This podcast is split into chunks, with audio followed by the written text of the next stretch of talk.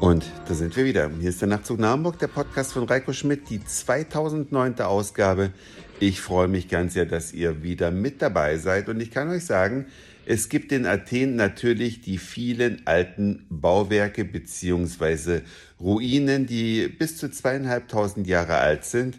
Es gibt aber auch Bauwerke, die sehr imposant sind und viel, viel jüngeren Datums sind. Unter anderem 2016 eingeweiht ein Gebäude, nein, es ist ein Gebäudekomplex, der vom italienischen Stararchitekten Renzo Piano entworfen wurde und von der Stiftung eines griechischen Räders bezahlt wurde. Es geht um die neue Nationalbibliothek und die Nationaloper, die sich am Stadtrand von Athen so auf halbem Weg nach der Hafenstadt Piräus befinden. Für 600 Millionen Euro kann man eine Menge bauen. Natürlich keine Elbphilharmonie, dafür braucht man eine Milliarde. Aber ich kann euch sagen, für die 600 Millionen, die hier ausgegeben worden sind, um eben die Nationalbibliothek und die Nationaloper zu bauen, bekommt man viel, viel mehr Beton, als man für eine Elbphilharmonie je hätte gebrauchen können. Ein unfassbar großer Koloss befindet sich da. Er sieht allerdings sehr gut aus und er ist von der Art her interessant angelegt. Man kann nämlich auf einer Art schiefen Ebene über ein ja, begrüntes Dach auf die Nationalbibliothek draufsteigen. Es ist ein richtig großer Kräutergarten mit viel künstlicher Bewässerung und äh, das ganze Objekt befindet sich auch neben einem riesigen künstlichen Wasserbecken und einem noch viel größeren Parkhaus. Also es ist hier tatsächlich mehr oder weniger dafür gebaut worden, dass man mit dem Auto in die Oper oder in die Nationalbibliothek fährt. Zumindest wenn man die Größe dieses Parkhauses sieht, könnte man das glauben. Und wenn man vor allen Dingen sieht, wie bescheiden dieses Objekt mit öffentlichen Verkehrsmitteln angebunden ist, nämlich mit einer Straßenbahnlinie, aber die hält nicht direkt äh, am Gebäudeensemble, sondern man muss dann noch ein paar Meter laufen und äh, überbrücken beziehungsweise durch ein kleines Stadtviertel.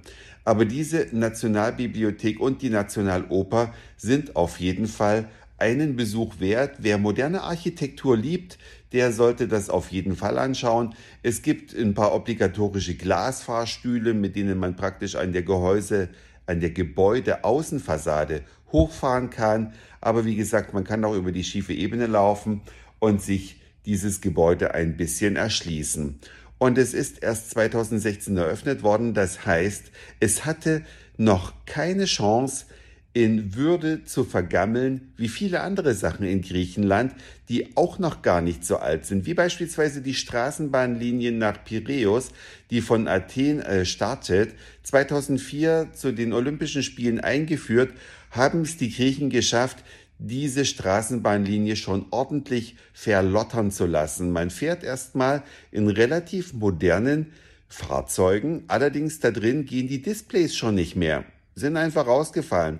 An jedem Bahnhof hängen Uhren, die alle möglichen Uhrzeiten anzeigen, nur nicht die aktuelle tatsächliche Uhrzeit.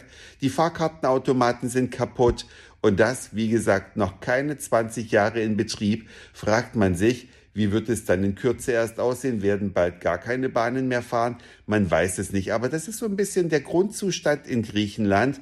Alles ein bisschen heruntergekommen und äh, nicht mehr so ganz in Schuss und man versteht gar nicht, wie das kommt. Sind die modernen Transportmittel etwa von Haus aus nicht mehr so hochqualitativ, dass sie so schnell kaputt gehen? Oder muss man mit einer ordentlichen Portion schlechter Pflege oder unterlassener Pflege die Sachen einfach so ein bisschen runterkommen lassen?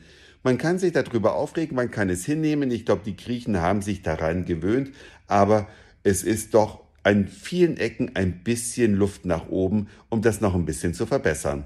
Wo es allerdings noch kaum noch Luft nach oben gibt, das ist der absolute Luxus im Kaufhaus Attika. Obwohl wir hier kurz vor Silvester sind, genau genommen einen Tag vor Silvester, dröhnt in allen Einkaufszentren und Kaufhäusern noch ordentlich Weihnachtsmusik aus den Boxen und die Leute kaufen auch noch ordentlich Weihnachtsgeschenke ein. Möglicherweise liegt es an der Orthodoxie und dass Weihnachten hier ein paar Tage länger geht als in Deutschland. Auf jeden Fall habe ich mir heute mal das Attika-Kaufhaus angeschaut.